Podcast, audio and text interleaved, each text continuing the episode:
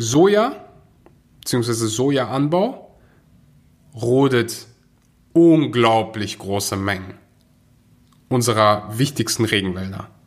Das thematisiere ich auch in meiner Doku, die jeder auf YouTube gucken kann. Jetzt muss man natürlich die Frage stellen, warum? Also was steckt hinter diesem Sojaanbau? Warum roden wir die Regenwälder und wofür benutzen wir es dann?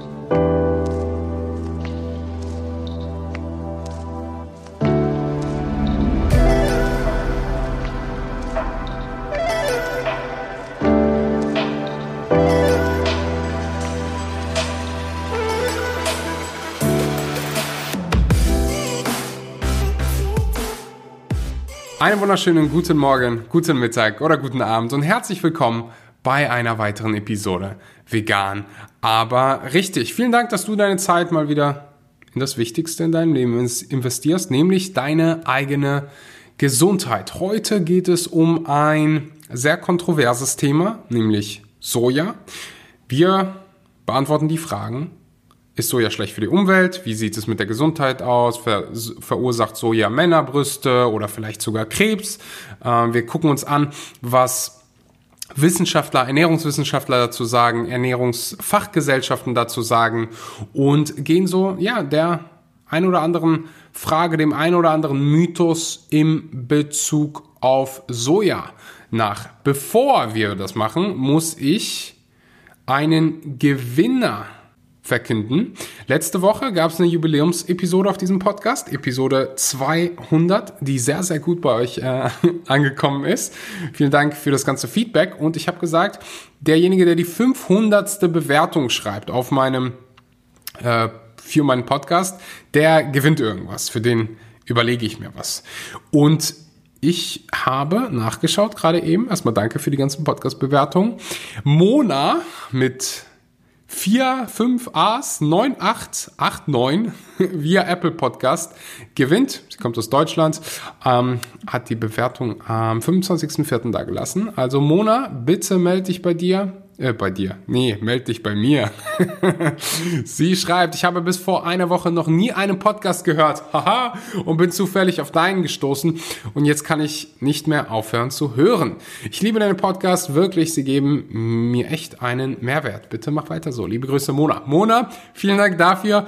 Meld dich bitte bei mir. Schreib mir am besten eine Nachricht über Instagram, Axel Schura.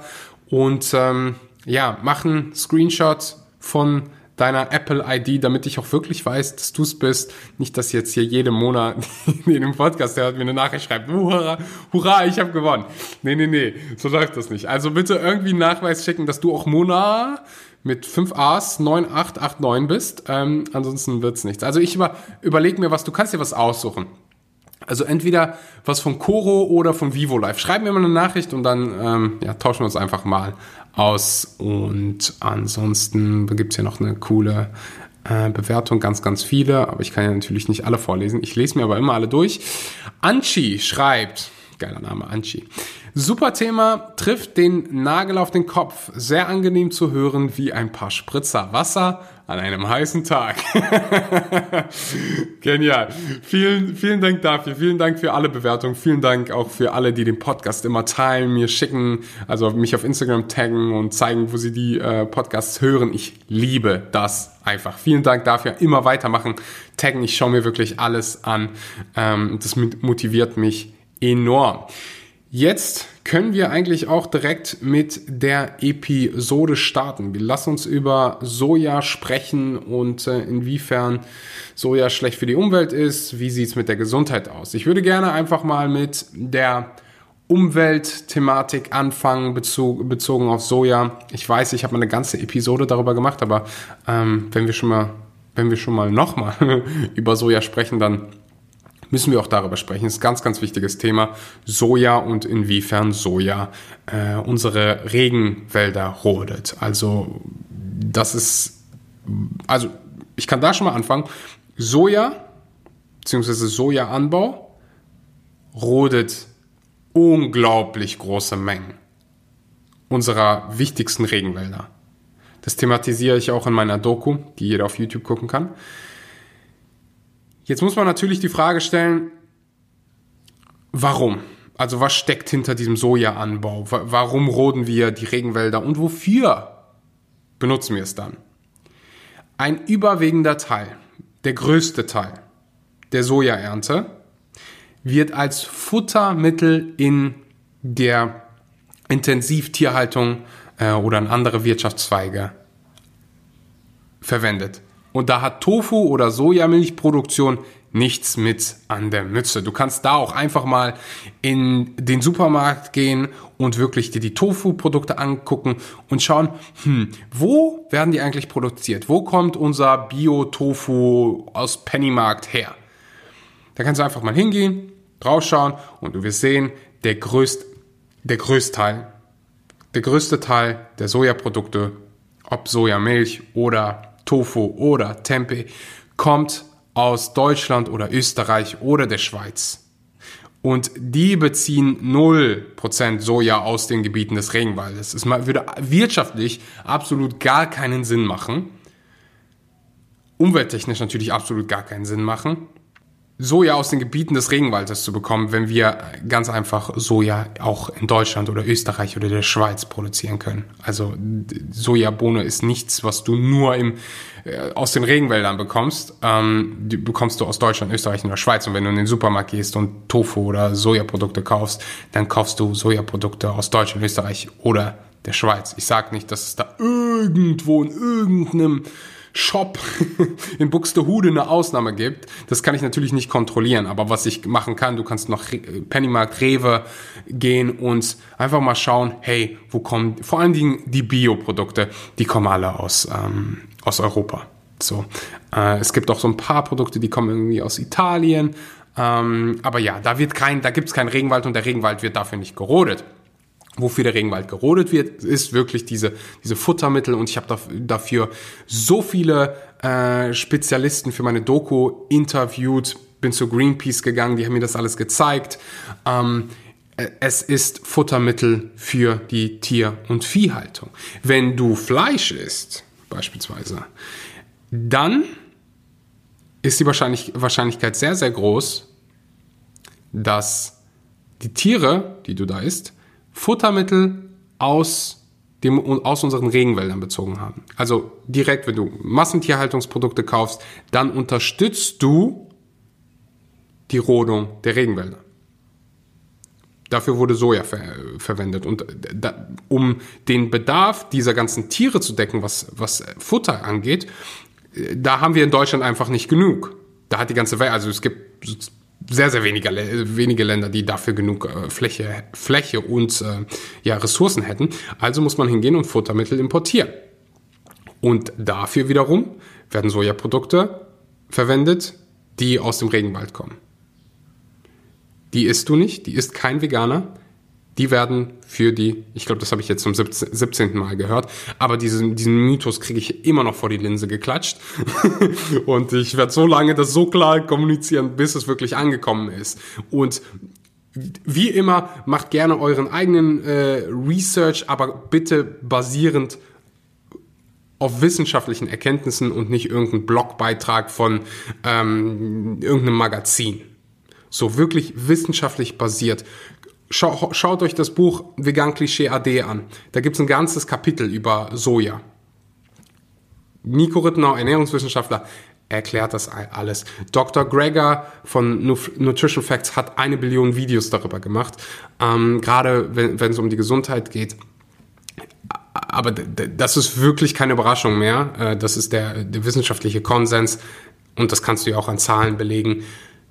Sojaprodukte der größte Teil der Sojaernte wird für die Tier- und Viehhaltung benutzt. Den Soja, den du kaufst, in Deutschland, Österreich, der Schweiz, der kommt nicht aus dem Regenwald.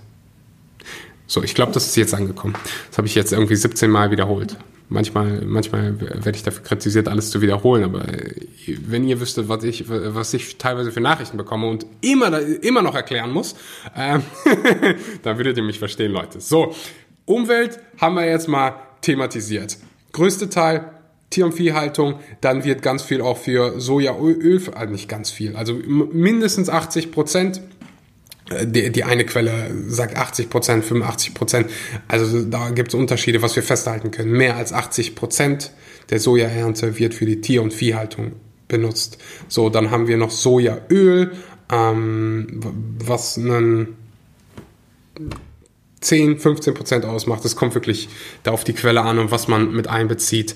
Ähm, Sojaöl, was ich sowieso hier keinem empfehlen würde zu, zu essen, weil es einfach ein schmieriges Öl ist und nicht wirklich gesund. Ähm, 10, 15 Prozent und dann gibt es, wie gesagt, irgendwo auf den wahrscheinlich irgendwelchen asiatischen, südamerikanischen Ländern ähm, wird, werden wahrscheinlich auch noch Sojaprodukte daraus gewonnen. Also dafür, ähm, da reicht meine Bildung und mein, mein Research, den ich gemacht habe, nicht aus, was da in Südamerika passiert.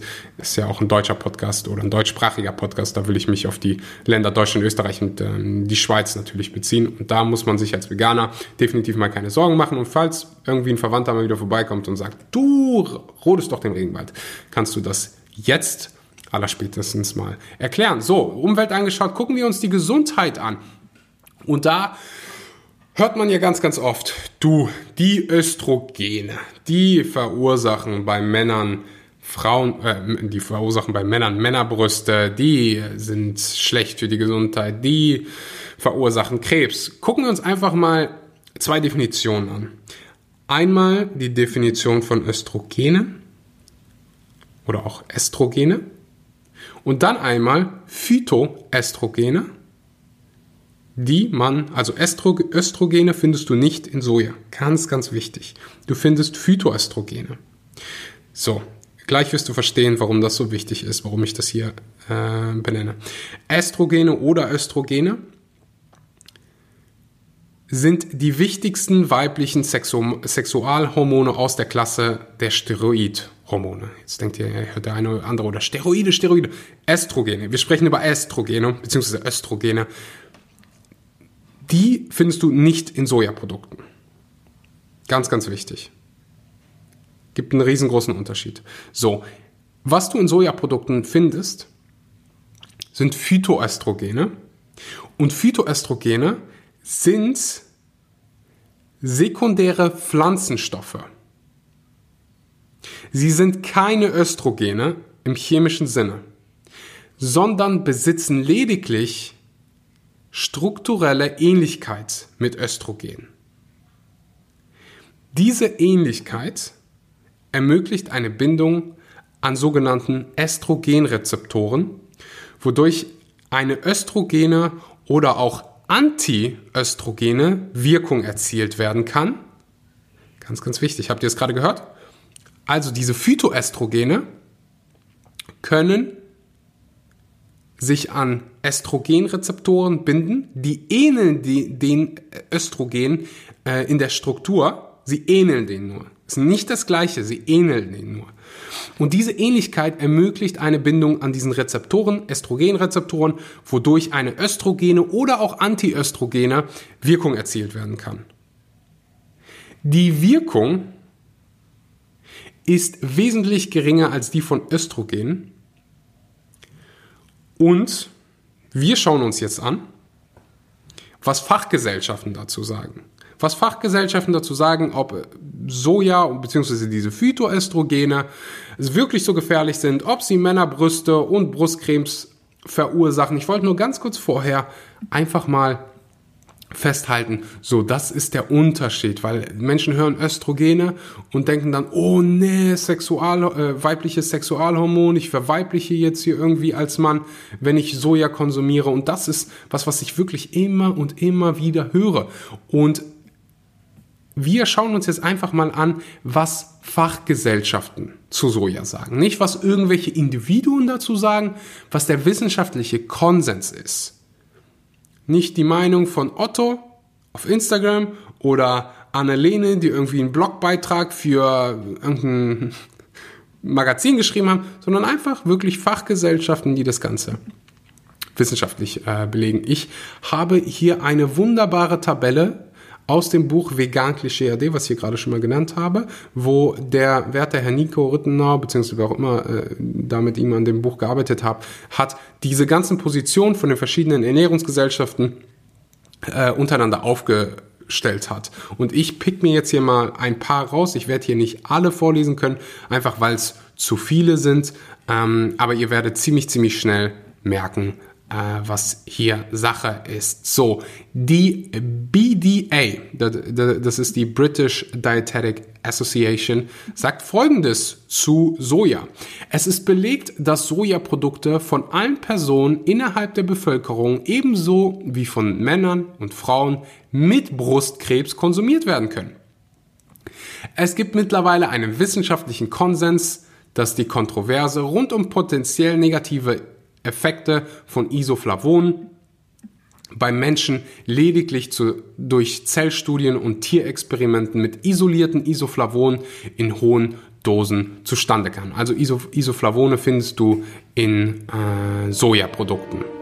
Ich hoffe, dir macht die Episode bis hierhin Spaß. 60 Sekunden Zeit, um Danke an den Sponsor der heutigen Episode zu sagen. Vivo Life. Wenn du auf der Suche bist nach veganen Nahrungsergänzungsmitteln, dann bist du bei Vivo Life an der richtigen Stelle. Vivo Life bietet 100% vegane Lebensmittel an. Also Vivo Life ist eine 100% vegane Firma.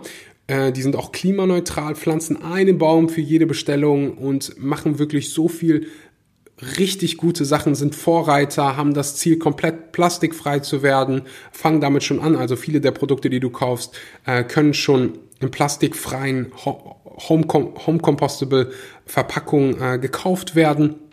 Du findest bei VivoLife Vitamin B12, veganes Protein, Vitamin D und viele andere Nahrungsergänzungsmittel, die für dich als Veganer Sinn machen. Schau gerne mal bei VivoLife schmanky.de vorbei. Mit dem Code Axel kannst du 10% sparen oder mit dem Code Schmanky könnt ihr euch einen aussuchen. Schmanky schreibt sich S-H-M-O-N-K-E-Y.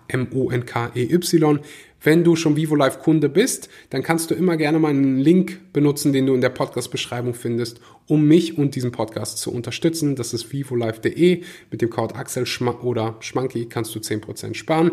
Jetzt geht's weiter mit der Episode. By the way, ganz viele der Vivo Live Produkte waren ausverkauft aufgrund des Brexits. Das hat sich aber mittlerweile wieder geändert. Also einige Produkte sind wieder da. Viele der Produkte sind wieder da. Gerade diese Essentials wie Vitamin B12, Vitamin D, veganes Protein, die sind wieder wieder verfügbar. Gerne vorbeischauen. Jetzt geht's weiter mit der Episode.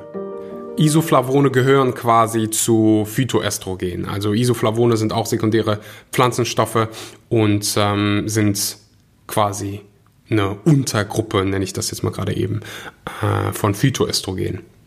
Also zu Phytoestrogen gehören nicht nur Isoflavone, ab und zu hörst, hörst du auch das Wort Lignane. Ähm, ja, einfach dazu zu wissen, das äh, haben wir ja gerade hier schon mal ein bisschen besprochen, was Phytoestrogene sind und diese Isoflavone gehören halt dazu. Dann gucken wir uns noch an, was die Dietitians of Canada dazu sagen. Mehrere nationale Ernährungsrichtlinien empfehlen den Konsum von Soja im Rahmen einer gesunden Ernährung. Die zwei Bereiche, in denen Soja positive Effekte zeigen konnte, waren in der Erhaltung der Herzgesundheit und der Brustkrebs Prävention. Also wir haben hier schon zwei der größten Fachgesellschaften dieser Welt, die sagen, gar kein Problem, Sojaprodukte zu essen. Es ist, eine sagt sogar, äh, ist gut für die Erhaltung der Herzgesundheit und der Brustkrebsprävention. Und beide sagen, hey, selbst wenn du Brustkrebs hast, kannst du es weiterhin konsumieren. Und die, Britte, äh, die BDA sagt ja sogar, wie diese Kontroverse zustande kam, nämlich durch Zellstudien und Tierexperimenten mit isolierten Isoflavonen in hohen Dosen. Und das kannst du so nicht auf den Menschen äh, übertragen. Du isst ja nicht einfach isolierte, iso, isolierte Isoflavone, du isst das ganze Produkt. So im besten Fall. Also wer weiß, wer, wer hier den Podcast hört. Nee, aber das traue ich hier keinem wirklich zu. Gucken wir uns vielleicht nochmal an, was wir von Krebsgesellschaften haben ähm, CCA, äh, Cancer Council in Australia. Das Cancer Council empfiehlt den Konsum von Sojaprodukten. Die Beweislage legt nahe, dass Sojaprodukte im Rahmen einer gesunden Ernährung in der Krebsprävention wirksam sein könnte. Dies stimmt in Übereinstimmung mit den Empfehlungen des Cancer Councils, einer Ernährung mit einem hohen Anteil pflanzlicher Lebensmittel zu folgen. Ähm, ja, ich könnte jetzt hier wahrscheinlich noch irgendwie 27 andere vorlesen. Ist hier noch irgendwas anderes dabei? Äh, hier haben wir doch das Bundesinstitut für Risikobewertung. Die Teilnehmer von, von des Experten Expertentreffens waren sich einig, dass die Aufnahme von Isoflavonen im Rahmen einer normalen Sojakost bei üblichen Verzehrsmengen nach dem gegenwärtigen wissenschaftlichen Kenntnisstand als unbedenklich angesehen werden kann. Also wir haben hier wirklich ähm, eine Tonne von Ernährungsgesellschaften. Der wissenschaftliche Konsens ist sich einig, Soja ist gesund. Du kannst Soja um, ohne dir Sorgen zu machen, täglich essen in, in normalen Mengen, also von allem. Wenn du zu viel Wasser trinkst, also wirklich unglaubliche Mengen an Wasser trinkst, dann kannst du daran, kannst du eine Wasservergiftung bekommen und daran sterben. Also von keinem Produkt solltest du unfassbar große Mengen essen und nur diese eine, dieses eine Produkt essen. Also das mal als Disclaimer äh, dabei. So oder so. Ich würde einfach nochmal eben festhalten. Also der Konsum von Soja bzw. Isoflavon wirkt sich nicht negativ auf deinen, äh, auf deine auf dein Brustgewebe aus als Männer, auch keinen negativen Einfluss auf Spermienmengen. Es gibt hier ein technisches Review, ich werde es unten mal verlinken, äh, verlinken, aus dem Jahr 2021. 417 Studien zur hormonellen Wirksamkeit von Soja und Isoflavonen aus. Davon waren 229 Beobachtungsstudien, äh, Studien, 157 klinische Studien und 32 systematische Rev Reviews oder Metastudien. Und die Autoren kommen da zu dem Ergebnis, dass Soja sich nicht negativ auf die Schilddrüse auswirkt, keinen negativen Einfluss auf das Brustgewebe hat, keinen negativen Einfluss auf den Östrogenhaushalt von Frauen hat, keinen negativen Einfluss auf den Testosteronhaushalt von Männern hat, keinen negativen Einfluss auf die Spermienmenge oder Qualität hat, keinen negativ, kein negativer Einfluss der Isoflavonaufnahme bei Kindern feststellbar war. Die Wissenschaftler kommen zu dem Schluss, dass Isoflavone auf Basis der Daten nicht als gefährlich eingestuft werden kann. Also ganz, ganz wichtig. Ähm, du kannst jeden Tag Sojaprodukte essen. Ich, also meine absoluten Favoriten sind Räuchert, sind Räuchertofu oder allgemein. Ich liebe Tofu, gerade in, äh, in Deutschland. Ich weiß noch, das erste Mal, dass ich Tofu gegessen habe, war, glaube ich, irgendwo in Asien und da war es dieser weiche Tofu, den ich ehrlich gesagt nicht so gefeiert habe. Und dann habe ich immer gedacht, ich mag kein Soja. Ähm, aber das hat sich ziemlich schnell geändert, als ich dann wirklich diesen knackigen Soja gegessen habe.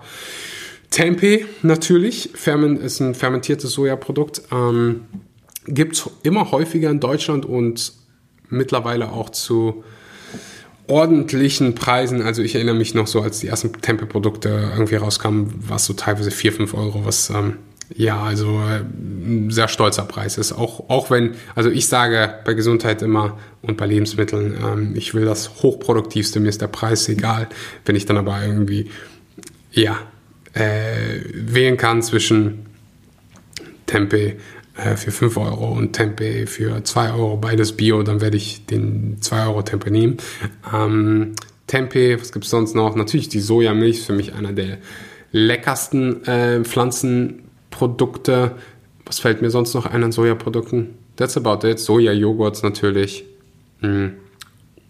Ja, das sind so die Sojaprodukte, die ich jeden Tag konsumiere und kann und hoffe, ich habe hier dem einen oder anderen ein bisschen Angst genommen in Bezug auf Soja. Wenn dir die Episode gefallen hat, teile sie gerne auf Social Media so oder so. Ja, nur wenn sie dir gefallen hat. Wenn sie dir nicht gefallen hat, hör auf den Podcast zu hören. ähm, schick sie an jemanden, der noch keine Ahnung davon hat. Teile sie mit deiner Familie. Ich verlinke ein paar Quellen. Ähm, oder zumindest alle Quellen, die ich hier, die die Aussagen, die ich in diesem Podcast betroffen, äh, getroffen habe, belegen. Ich ähm, verlinke das technische Review, was ich hier am Ende nochmal äh, vorgelesen habe, einfach um ja, dir die Möglichkeit zu geben, vielleicht noch ein bisschen mehr Research darüber zu machen. Wenn du irgendwelche Fragen hast, wenn du irgendwelche Wünsche hast, was den Podcast angeht, schreib mir gerne eine Nachricht auf Instagram, Axel Schura. Vergiss nicht, auf dem YouTube-Channel vorbeizukommen. Vegan aber richtig, da zeige ich euch, was ich esse, wie man genügend Proteine bekommt, den und den Nährstoff. Also ich gehe wirklich nochmal tiefer auf die Themen hier ein, die wir hier auf dem Podcast quasi besprechen und zeige es in der praktischen Umwandlung quasi, wie man sich gesund vegan ernährt. Vielen Dank für deine Zeit. Ich freue mich auf die nächsten Episoden. Ziemlich, ziemlich coole Interviews wurden teilweise schon gemacht, sind geplant. Ich freue mich. Bis zum nächsten Mal. Ciao, ciao.